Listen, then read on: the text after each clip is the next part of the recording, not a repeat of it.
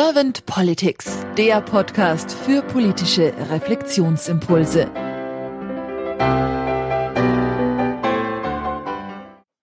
Herzlich willkommen zu einem neuen Podcast von Servant Politics. Mein Name ist Claudia Lutschewitz und ich spreche heute mit Vera Schneevogt. Hallo, Frau Schneevogt. Hallo, Frau Lutschewitz. Dankeschön für die Einladung. Sehr, sehr gerne. Frau Schneevogt, Sie sind Tochter eines Berufspolitikers, haben sich dennoch aber für die Karriere in der Wirtschaft entschieden. Und Sie haben gerade im Vorgespräch zu mir gesagt, dass die Liebe zur Politik aber in Ihren Genen verankert ist und Sie dafür auch ein bisschen Ihr Herz schlagen lassen. So habe ich das zumindest verstanden. Sie sind Chief Digital Officer bei Bosch Buildings Technologies. Das heißt, Sie digitalisieren Geschäftsgebäude, also zum Beispiel den Flughafen oder auch Bürogebäude. Und ja, weil sie eben eine etwas politische Familienvergangenheit haben und auch noch ein stärkeres Interesse noch selber jetzt für die Politik, bin ich jetzt mal sehr gespannt auf Ihre Antworten zu meinen Fragen. Und wenn Sie keine Frage an mich haben, dann würde ich gleich mit der ersten starten. Nein, vielen Dank. Ich bin genauso gespannt wie Sie. Frau Schneevogt, wenn Sie an die Aufgabe von Politik denken, was ist das nach Ihrer Meinung und Auffassung? Naja, als ähm, als Interessierte in der Geschichte, und ich finde, es ist bei Politik erstmal wichtig zu wissen, für wen mache ich das? Polis ist das Volk. Also das heißt, es ist ja die, der Ursprung kommt ja aus dem Griechischen. Ähm, das heißt, es ist kein Amt, was vielleicht im Gegensatz manchmal zu einem Manager einem da darum geht, was man, dass man selbst sehr viele Vorteile hat, sondern man wird ja gewählt in der Regel, also mindestens in demokratischen Systemen ist ein Politiker in, oder eine Politikerin in der Regel gewählt.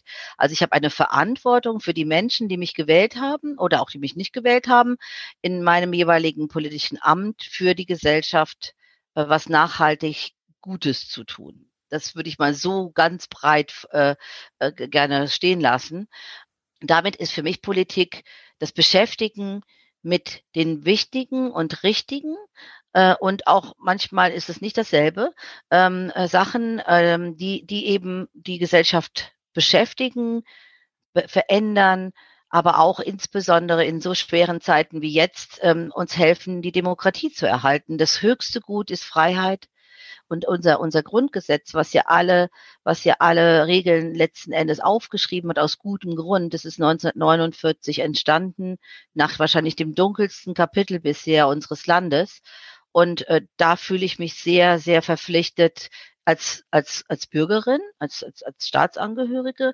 Aber ich, ich möchte das auch gern, dass meine Politiker, mit denen ich mich entweder unterhalte oder die mich vertreten, das genauso ernst nehmen wie, und wichtig, wie es mir ist. Und wie nehmen Sie dann momentan die Politik wahr?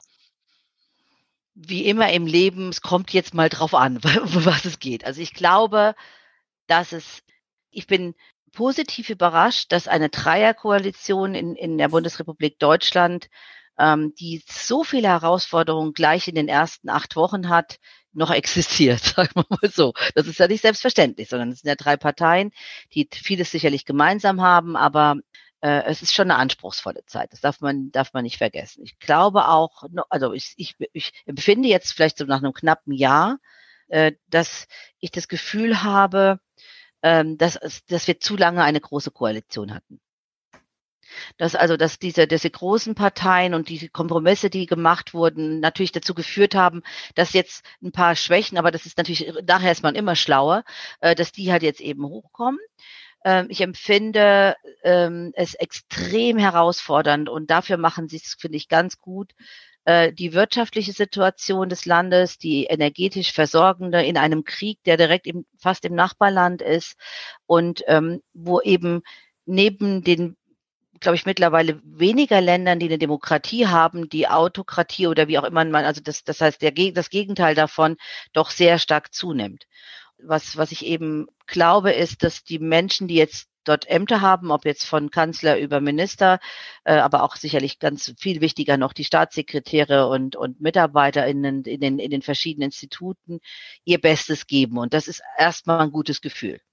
Weil kritisieren kann jeder, äh, uns besser machen kann nicht jeder. Also dafür müsste man sich dann auch entsprechend engagieren. Das, das kann ich, glaube ich, vielleicht aus meinem Konzern- und Wirtschaftskontext ganz gut nachvollziehen, wie schwierig das im Moment ist.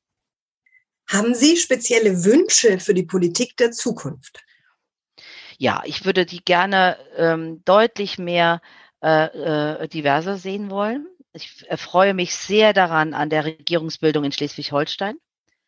Die erste schwarze Ministerin Aminata Touré, die mit mir zusammen den Emotion Preis 2020 bekommen hat und die ich dort kennenlernen durfte und ein Mensch, der mich so beeindruckt hat aufgrund ihrer Vielfalt und äh, eben jemand ist, die jetzt ein Ministeramt übernimmt in einem kleinen Bundesland, dort, dort lebt, verwurzelt ist und damit auch unsere, unsere Gesellschaft äh, mithilft äh, zu repräsentieren, die eben nicht mehr aus alten weißen Männern und Frauen besteht.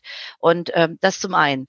Und ich würde mir wünschen, dass diese Diversität einfach weitergeht. Es wird jetzt in Nordrhein-Westfalen sicherlich ähnlich sein, dass wir uns das angewöhnen, die jetzt hier eher deutsche Namen haben, dass, dass Deutschland schon lange nicht mehr das Land der deutschen Namen ist dass das auch nochmal klarer ausgedrückt wird, dass Radikalismus, Extreme in, beiden Enden, aber Menschen, die diese Demokratie nicht möchten, dann sollen sie woanders hingehen. Also ich habe kein Verständnis für Reichsbürger, ich habe kein Verständnis für Radikalisierung, ich habe gar kein Verständnis für Fremdenhass. Und da wünsche ich mir äh, von Frau Faeser und der Regierung eine deutlich, deutlich stärkere Positionierung und konsequentes Handeln. Ähm, das ist leicht gesagt, schwer gemacht, weil es auf der anderen Seite das nächste Thema anreißt, nämlich äh, Bildung und Digitalisierung. Unsere Bildungssystem und die Inhalte, äh, weiß ich von unserem Pflegesohn, sind noch die gleichen wie bei mir vor über 40 Jahren und das kann es nicht sein. Es kann sein, dass, also ich finde es gut, dass im, in einem deutschen Bildungssystem auch das Allgemeinwissen, das heißt also eine sehr breite Orientierung ist, dass es auch nicht rein leistungsorientiert ist in dem Sinne, ich muss unbedingt immer gute Noten haben, aber das Schulsystem hat nicht mit, äh, äh, oder das Schulsystem der öffentlichen Schulen kann nicht mithalten mit den Anforderungen, die es heute in der Wirtschaft oder in sonstigen gibt. Und das Dritte, was ich mir wünschen würde, ist diese endlose Diskussion an der Veränderung der Arbeit zu beenden und sie einfach umzusetzen und nicht zu schlau daherzureden, wie das heute im Handelsblatt äh, war, zu sagen, wir haben ein demografisches Problem, das wissen wir schon seit 40 Jahren. Wir müssten Frauen aus Teilzeit in Vollzeit, haha, dann herzlichen Glückwunsch bei der Kinderbetreuung und, und, äh, und dann müssen wir äh, strukturell sehen, dass wir mehr Arbeitskräfte kriegen. Ja klar, Migration und Integration von Menschen aus anderen Ländern ist, ist wichtig und dass dieses verflixte, alle müssen studieren aufhören, weil es kann nicht jeder studieren und es ist auch nicht jeder glücklich, kann mir niemand erzählen, sondern es muss auch eine, eine Wertschätzung von den Berufen, insbesondere in der Pflege, dann im Handwerk, in Dienstleistungsberufen. Das ist das, was ich als, als die größte Bedrohung des, des der, der Demokratie sehe, wenn ich per se ein ungleiches Zustand nicht als Politikerin oder als, als Verantwortliche versuche abzustellen. Das halte ich, das ist, das macht mir die größte Sorge. Ich bringe im Podcast zum Schluss die Frage, ich nenne sie manchmal Kanzlerfrage, manchmal aber auch Glaskugelfrage, je nachdem, wie ich gerade selber so drauf bin. Heute würde ich es, glaube ich, ganz gerne Glaskugelfrage nennen. Stellen Sie sich mal vor, Sie wären jetzt Bundeskanzlerin geworden. Und Sie haben jetzt ein sehr kompetentes Team an Ihrer Seite und Sie dürften zwei bis drei Ihrer Herzensthemen gleich am Anfang platzieren und nach vorne bringen. Welche wären das, Frau Schneevogt? die gleichen, die ich eigentlich jetzt gesagt habe, in allererster Linie äh, eine, eine, eine diverse, menschenorientierte Gesellschaftsform, die, die nicht alles gleich macht, aber die, die, die Ungleichheit versucht zu korrigieren. Und das insbesondere natürlich aufgrund auch meiner Erfahrungen in, den, in dem Kontext Veränderungen der Arbeitswelten. Also allein den Begriff Arbeit neu zu definieren, äh, in der Kombination mit Technologie, die Zukunftstechnologie wie Roboter, Hologramme nicht zu als Teufelswerk zu ver sondern sich damit zu beschäftigen und damit eine, eine Kommunikation und eine, und eine Transparenz zu schaffen, die es den allen Menschen ermöglicht anzudocken. Also niederschwellige Kommunikation, barrierefreie Kommunikation, weil das natürlich für jeden, der ein Fach und, ein, äh, und, und Leidenschaft hat, man redet ja einfach, weil man ja so überzeugt ist. Aber ich glaube, was wir ganz oft vergessen, und das vergessen wir auch in Unternehmen, ist, dass mit welchem Publikum habe ich es denn zu tun? Und habe ich denn auch den Versuch gemacht, alle mitzunehmen? Also das wäre mir ein ganz großes Anliegen. Und ein dritter Punkt, wenn ich jetzt die anderen mal als zwei Punkte nehme, wäre tatsächlich eine wirkliche Strategiebestimmung der Zukunft. Also was für was möchte denn die Bundesrepublik Deutschland zukünftig stehen?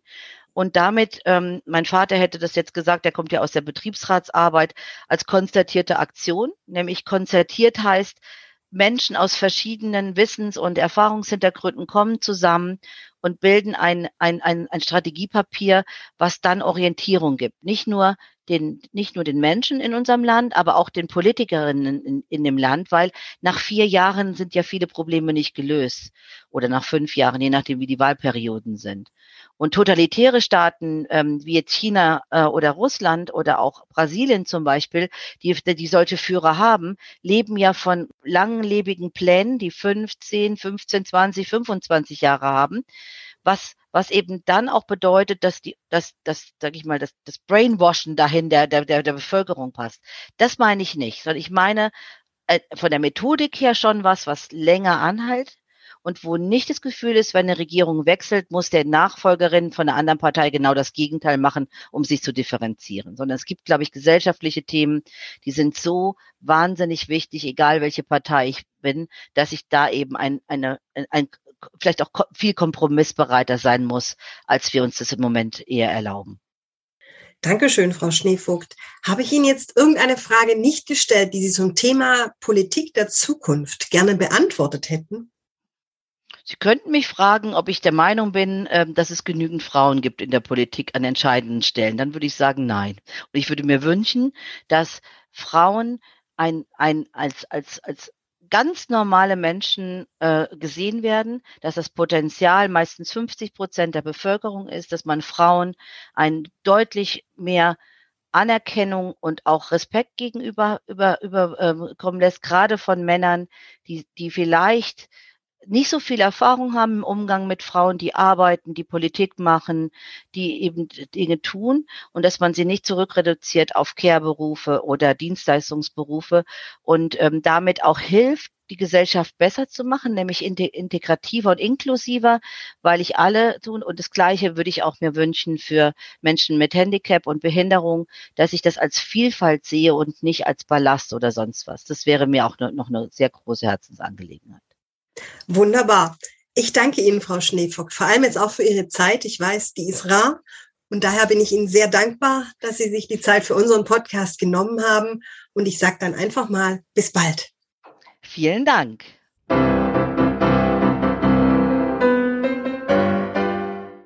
Servant Politics gibt's auf Spotify, Apple Podcasts und überall, wo es Podcasts gibt.